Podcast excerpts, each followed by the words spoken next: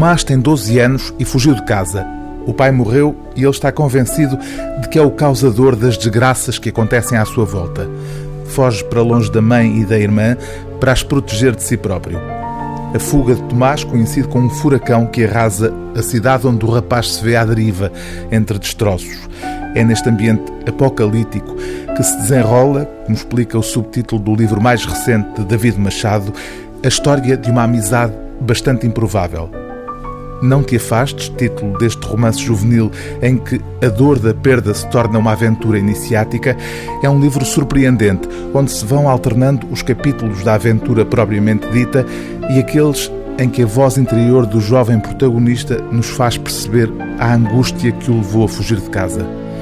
A amizade bastante improvável, referida no subtítulo, acaba por ser o início do processo de redenção que levará Tomás a conseguir finalmente pronunciar a frase libertadora: A culpa não é minha.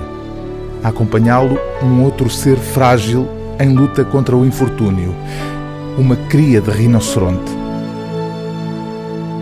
O ar da sala estava frio e doeu-lhe na pele da cara. O rinoceronte estava de pé, a olhar para o nevoeiro, metade do corpo dentro de casa, metade fora. Tomás foi até à porta e o vidro no chão estalou baixinho com os seus passos. Olhou também para o nevoeiro e depois para o rinoceronte ali mesmo ao seu lado. Escutou a sua respiração cavernosa. O bafo que se soltava das narinas era como fumaça de uma fogueira. Nunca se havia aproximado tanto do animal, mas não sentiu medo. Pensou tocar-lhe na pele cinzenta e grossa e tão rugosa e só não o fez por receio de o assustar. Estás triste? perguntou. O olho do rinoceronte fechou-se por meio segundo. Tomás quis abraçá-lo. Eu sei, disse. A culpa é deste silêncio. Parece que o mundo já não existe. Estar sozinho é demasiado difícil, pensou, desapontado consigo próprio.